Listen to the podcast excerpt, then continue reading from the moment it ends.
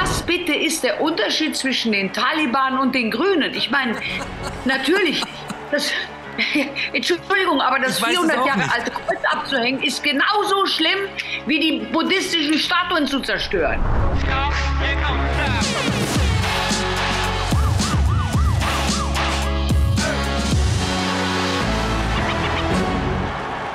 Herzlich willkommen bei Achtung Reichelt. Es ist Wochenende und was wäre ein Wochenende ohne ein Gespräch mit Fürstin Gloria von Ton und Taxis. Es wäre ein verlorenes Wochenende, ein verschwendetes Wochenende, ein vergeudetes Wochenende. Deswegen sind wir froh, dass Gloria von Ton und Taxis uns hier zugeschaltet ist, um mit uns über, wir können es wieder mal nicht anders sagen, den Wahnsinn der letzten Tage zu sprechen. Herzlich willkommen. Vielen Dank für die Einladung und vielen Dank für diese nette Einleitung. Schön, dass Sie da sind.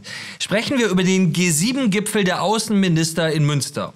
Äh, die Gastgeberin Annalena Baerbock im Nachhinein hat sie abgestritten, dass sie es selber äh, äh, getan hat, hat in der Ratshalle von Münster ein Kreuz abhängen lassen, ihr Auswärtiges Amt, das dort seit mehr als 400 Jahren steht, damit bloß niemand in seinen Gefühlen verletzt wird. Was haben die Grünen gegen Christen?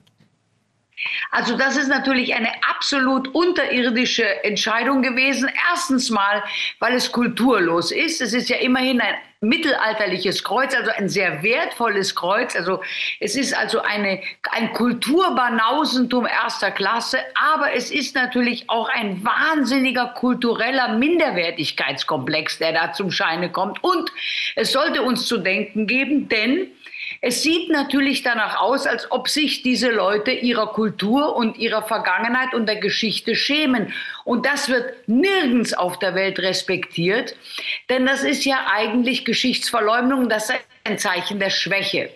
Also gerade unsere arabischen Freunde, die die Deutschen ja sehr bewundern, die lieben uns, aber sie hassen Ungläubige.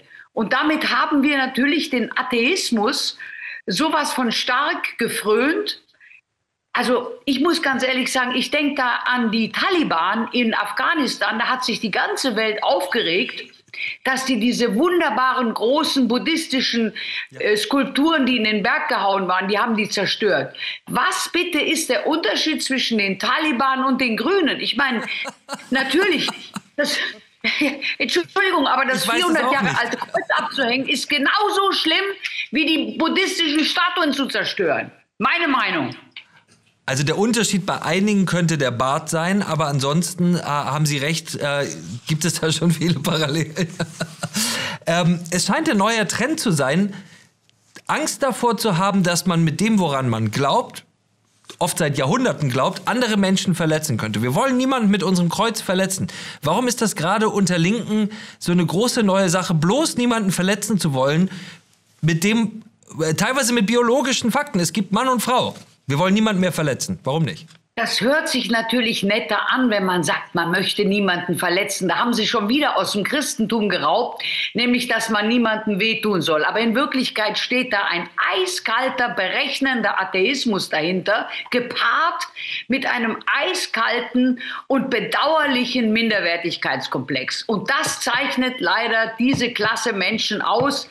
Es sind sind eben Spießer. Denken Sie nur, es waren zwei atheistische Regierungen, die auf deutschem Boden die Kreuze entfernt haben. Das waren die Nazis und die Kommunisten. Das, das, in welche Reihe stellen sich denn da die Grünen? In welche Traditions Linie, in Traditionskette, will ich sagen. Das müsste doch jedem Wähler zu denken. Jetzt demaskieren sie sich selber. Sie demaskieren sich mit der brutalen Abtreibungspolitik und sie demaskieren sich damit, dass sie biblische Verse vom, vom, vom Berliner Schloss, ich meine, wo ist denn da das Denkmalamt? Das wäre doch ein Fall fürs Denkmalamt auch. Selbst wenn man nicht an Gott glaubt, muss man doch zumindest sagen, was hat denn die christliche Kultur in Europa alles geschaffen? Die Schlösser, die Klöster, die Kirchen, die aus der ganzen Welt kommen, strömen die Menschen nach Europa, um sich das bei uns anzukommen. Ja, das kommt doch von irgendwoher. Was für ein Kulturbanause muss ich denn sein? Ich brauche doch, wenn die nicht glauben wollen, bitte. Aber doch zumindest die Geschichte akzeptieren und sagen, das Christentum hat uns auch die, das Soziale, was wir haben, dass wir die Nächstenliebe, dass wir die, an den Schwächeren, dass wir ein einzigartiges Sozialsystem auf der Welt haben, was fußt und die Basis ist vom Christentum, nämlich die Nächstenliebe. In den zehn Geboten heißt es, du sollst keinen Gott haben neben mir. Warum wollen die Grünen und warum wollen Ideologen nie einen Gott neben sich? Sie wollen eben eine atheistische Gesellschaft, weil das ist jetzt schon der nächste Schritt zur totalitären äh, Diktatur. Das ist der knallharte Materialismus. Man muss sich das nur anschauen. Man braucht nur Stalin zu lesen, der historische Materialismus. Sie brauchen nur Hannah Arendt lesen oder ein bisschen neuer Matthias Desmet, der beschreibt ganz genau, das sind alle Schritte, die eine diktatorisch, ein totalitäres System aufbaut und installiert. Und dazu gehört natürlich die Religionsfreiheit zu verhöhnen und am besten wegzuschaffen. Diktatur ist natürlich ein sehr hartes, sehr brutales Wort, wo jeder jetzt sofort sagen wird, oh, das ist eine Verschwörungstheorie, wir sind ja keine Diktatur. Sehen Sie tatsächlich Trends in der Politik, in der Sprache, die sich sozusagen diktatorisches Verhalten, totalitäres Verhalten zu eigen machen? Und was glauben Sie, warum machen die das? Wollen die wirklich Diktatur? Man kann das ja eigentlich nicht glauben. Also zuerst einmal brauchen wir ja nur wirklich gestern zu gucken, die ganzen Geschichte mit Corona. Das war die, eine einzige Diktatur. Jetzt weigern sie sich auch noch nach, äh, wie soll ich sagen, aufzuarbeiten, die ganzen Fehler und die Ungerechtigkeit. Mal sehen, ob die Politik überhaupt den Mumm hat, die, die Vergangenheit aufzuarbeiten. Die ganzen Leute und die Omas, die vor Trauer gestorben sind, weil sie niemand besucht hat. Da haben wir doch hautnah gestern erst gesehen, wir müssen doch aus der Vergangenheit lernen. Die Corona war ja nur die Anfangsmelodie, die Eröffnungsmelodie, das Präludium. Um was geht? Es geht um Macht. Der Staat will mehr Macht. Und je, je schneller er diese Macht installieren kann, desto schneller werden wir unterdrückt. It's the name of the game. Es haben die Machthaber in, zu allen Zeiten versucht, aber die Bürger müssen sich halt dagegen wehren. Warum wehrt sich keiner? Weil wir zu viel Schokolade gegessen haben, zu viel Wein getrunken haben, zu lange geschlafen. Es geht uns zu gut. Wir sind eine degenerierte Gesellschaft, aber wir müssen jetzt endlich aufwachen und müssen eben auch durch Kanäle wie Ihren und die anderen müssen wir einfach die Menschen aufwecken und sagen, halt Leute, die Grünen sind in der Wolle gefärbte, knallharte Marxisten, Atheisten und auch diese Naturreligion, ich meine, das, das war ja bei der braunen Vergangenheit, die haben ja auch so eine Naturreligion gehabt. Also die wollten ja auch das Christentum weghaben. Also das ist alles, was wir nicht wollen. Wir wollen natürlich das Licht ausschalten und wir müssen Energie sparen, ganz klarer Fall. Das macht jeder vernünftige Mensch. Aber deswegen braucht man noch lange nicht dem Atheismus frönen und ein Mittelalter. Aus dem Friedenssaal in Münster, da wurde der 30-jährige Krieg verhandelt, der dann in Osnabrück geschlossen wird. Ein ganz, wo war das Denkmalamt? Also bin ich der Chef von der Denkmal habe ich gesagt, auf gar keinen Fall, dann suchen Sie sich einen anderen Raum. Gehen Sie zu den Buddhisten. Sie haben es schon angesprochen, in Berlin hat Claudia Roth, die Kulturbeauftragte im Kanzleramt, im Kanzleramt, vorgeschlagen, gefordert, Bibelverse am Stadtschloss zu verhüllen, auch natürlich wieder, um niemanden zu verletzen. Gleichzeitig ruft in Köln jetzt der Muezzin. Was passiert da gerade? Ich meine, die Claudia Roth war doch auch schon zuständig für die Dokumente in Kassel, wo sich die ganze Welt über den Antisemitismus aufgeregt hat. Ausgerechnet wir Deutschen, die den Juden so geschadet und ja, gequält.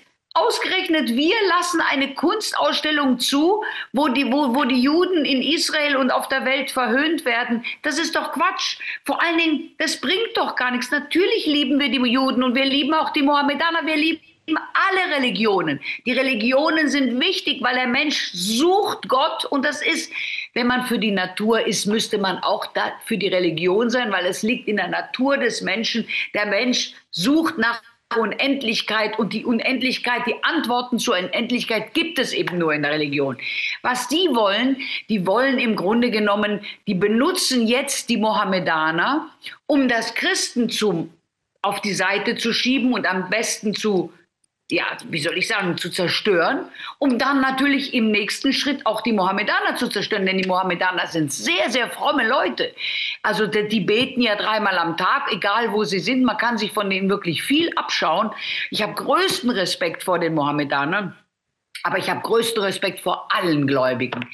Das wollen die nicht. Und das ist ganz klar, das steht ja auch im Buch bei der Hannah Arendt, bei, bei, bei Stalin steht es drin, die Religion stört, weil die Religion ist eine, jeder hat seine Religionsführung, das ist eben eine Nebenmacht. Und das wollen die nicht. Die wollen die komplette Macht haben, damit sie uns komplett unterdrücken können. Wie bei Corona wir haben eben schon darüber gesprochen, über die Worte verletzt und betroffen. Es soll niemand verletzt werden. Das ist jetzt ein beliebtes Argument, um Dinge auszuradieren, die es immer gegeben hat. Wie gesagt, Mann und Frau ist ein gutes Beispiel, soll man besser nicht mehr sagen. Winnetou ist ein gutes Beispiel, ist rassistisch, sollte man besser nicht mehr lesen. Vieles sollte man nicht mehr lesen, vieles sollte äh, man nicht mehr angucken. Äh, dieses Phänomen weitet sich jetzt aus auf die Meinungsfreiheit und das sagt niemand Geringeres als unsere Verfassungsministerin Nancy Faeser. Die sagt nämlich, Meinungsfreiheit endet, wo andere sich verletzt oder betroffen fühlen könnten. Und das wollen wir uns einmal ganz kurz anschauen. Hass ist ein Gefühl, man kann Hass nicht sozusagen definieren, objektivieren als Straftat? Oder wie wollen Sie dem Ganzen Herr werden? Also dazu haben wir eigentlich sehr gute rechtsstaatliche Methoden in Deutschland. Wir haben Meinungsfreiheit, die an den Grenzen endet, wo andere beleidigt werden, betroffen sind, verletzt werden. Ähm, und deswegen ist das eigentlich in einem Rechtsstaat gut definierbar. Klingt erstmal alles eigentlich so schön, aber die Meinungsfreiheit endet, da klingt so achtsam, wie man neuerdings sagt, aber die Meinungsfreiheit endet da, wo andere sich verletzt oder auch nur betroffen fühlen, sagt unsere Verfassungsministerin Nancy Faeser, die über Geheimdienste und bewaffnete Einheiten verfügt. Ist das nicht furchterregend? Und vor allen Dingen, wer war denn in dem Raum, der sich da verletzt fühlt? Der Anthony Blinken ist ein knallharter, äh, wie sage ich, äh, äh, puritanischer Protestant. Also die sind doch das Kreuz gewöhnt in Amerika. Ich meine, wer war denn da jetzt bitte bei dieser, bei dieser Gesellschaft in dem wichtigsten, einen der schönsten Seele Deutschlands, dem Friedenssaal äh, in Münster, wer soll da bitte beleidigt gewesen? Nein, das ist ein Prätext, um wieder einmal zu zeigen, wir haben die Macht und wir machen euch jetzt den Gar aus. Ganz klarer Fall. Aber was soll das? Wer soll sich denn durch das Kreuz beleidigt fühlen? Das Kreuz ist doch ein Zeichen, dass das Leid, dass das, der Schmerz, die Trauer, die wird durch Christus erhöht. Wir haben einen Lebenssinn, auch wenn wir traurig und unglücklich sind, wenn wir krank sind und sterben müssen. Wir, haben, wir sehen einen Sinn im Leben. Das ist 2000 Jahre altes Christentum. Da können wir nicht kulturbanauserisch hergehen und sagen, das muss weg, weil jemand ist beleidigt. Und wir, sind wir nicht beleidigt? Zählen wir vielleicht nicht? Die immer noch in der Mehrzahl bestehenden Christen sind beleidigt, wenn man ihnen das Kreuz wegnimmt. Natürlich sind wir beleidigt, aber wir zählen offensichtlich nicht. Es zählen die drei Hanseln, die da in dem Raum waren. Wer waren denn die Leute überhaupt, die da beleidigt sind? Da ist kein Mensch beleidigt. Es geht ja auch nicht nur darum, wer jetzt in dem Raum beleidigt war, sondern wer sich beleidigt fühlen oder betroffen fühlen könnte von nicht linken Meinungsäußerungen. Da sagen uns diese Leute, jetzt endet die Meinungsfreiheit, was ja die Grundlage für unsere ganze Demokratie ist. Ohne Meinungsfreiheit, ohne dass wir sagen können, was wir denken, äh, endet Demokratie logischerweise. Warum kommen die auf einmal auf die Idee, Meinungsfreiheit so zu definieren, dass sie dort endet, wo sich jemand durch das, was Sie jetzt zum Beispiel äh, gesagt haben, waren ja einige kontroverse Dinge dabei, äh, äh, dass wenn sich jemand dadurch verletzt fühlt, dann endet da ihre Meinungsfreiheit. Dann dürfen sie das nicht mehr sagen. Warum machen die das? Weil sie benutzen eben genau unsere eigenen. Wir haben ja in dem, in dem, im Dekalog soll man ja nicht gemein sein mit anderen, man soll nicht lügen, man also die, die, die einfachsten, die, die, wie soll ich sagen, die einfachsten Gesetze der, der Nächstenliebe, der, die benutzen das, um das gegen uns zu drehen, weil die Christen werden ja gar nicht gefragt. Wenn man die Christen gefragt hätte, sind, äh, wollt ihr, dass wir das Kreuz abhängen? Hätten mit Sicherheit alle gesagt, nein, das gehört, der ist integraler Bestandteil dieses Raumes. Es ist immerhin eins der wichtigsten Säle in Deutschland, der mittelalterliche Friedenssaal von Münster. Der 30-jährige Krieg wurde dort verhandelt. Es geht gar nicht, es ist alles Lug und Trug. Es ist genauso wie die Corona-Politik. Es ist genauso wie, der, wie diese überzogene Klimapolitik, die hinten und vorne nicht stimmt. Das können wir beim nächsten Mal gerne besprechen. Ich kann Ihnen auflisten, wo diese Leute uns belügen, offensichtlich. Aber das ist eben Dummenfang. Und wir haben selber Schuld, wenn wir diese Leute wählen. Kommen wir noch zu einer äh, letzten christlichen Frage, die uns diese Woche auch beschäftigt hat. Nicht die katholische, aber die evangelische Kirche. Der ist vieles zuzutrauen, der evangelischen Kirche. Bizarrste Gitarrenformen von Gottesdienst, bizarrste politische Ansprachen in der Kirche. Aber was sie jetzt gefunden haben, überrascht einen selbst bei denen, Sie haben nämlich ein elftes Gebot gefunden und das lautet, du sollst nicht rasen. Die evangelische Kirche sagt, wir brauchen ein Tempolimit und wir sind an der Seite der Klimakleber. Ich weiß gar nicht mehr, was ich dazu sagen soll. Was sagen Sie dazu? Ja gut, na, wenn die deutsche Autoindustrie ist ja schon praktisch zerstört. Jetzt dürfen wir demnächst auch keine Autos mehr nach China verkaufen. Dann brauchen wir überhaupt keine Autos, dann gehen wir alle zu Fuß und fahren Fahrrad.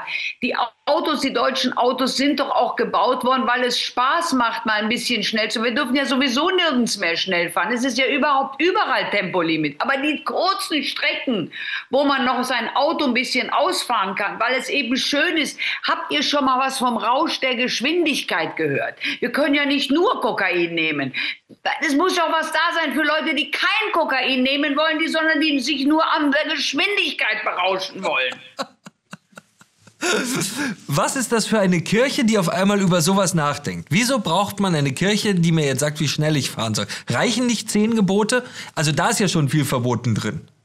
Also Entschuldigung, aber ich sage jetzt mal ganz ehrlich, die evangelische Kirche ist gar keine Kirche. Es ist eine Abspaltung von der katholischen Kirche. Die haben sich ja abgespalten von uns. Es ist streng genommen gar keine Kirche. Es sind Sektierer, da sagt jeder, was er will. Die sind sich selber überhaupt nicht einig. Ich weiß nur vom Fürsten Schaumburg-Lippe, der hat gesagt, in unserer lutherischen Gemeinschaft dürfen andere lutherische gar nicht zur Kommunion.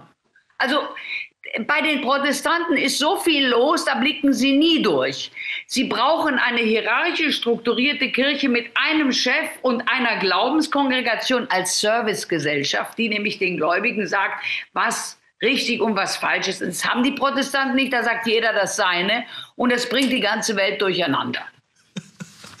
Fürstin Gloria von Ton und Taxis, vielen Dank für diese Ausführungen und diese Einordnung zu den Fragen der Woche, die uns beschäftigt haben. Warte mal kurz, bitte, wenn sich irgendjemand die Gefühle verletzt, ich sage jetzt schon im Vorfeld, Entschuldigung, mia culpa, mia culpa, aber nehmen Sie es nicht so ernst. Wir können auf jeden Fall sagen, Ihre Meinungsfreiheit endet hier nicht. Vielen Dank und schönes Wochenende. Tschüss, alles Gute. Tschüss. Das war Achtung Reichelt. Sie haben es vorgelebt bekommen. Sie müssen sich nicht schämen für das, was Sie sind. Sie müssen sich nicht entschuldigen für das, was Sie denken und haben Sie keine Angst. Denn Sie sind nicht allein mit Ihrer Meinung und haben Sie ein schönes Wochenende.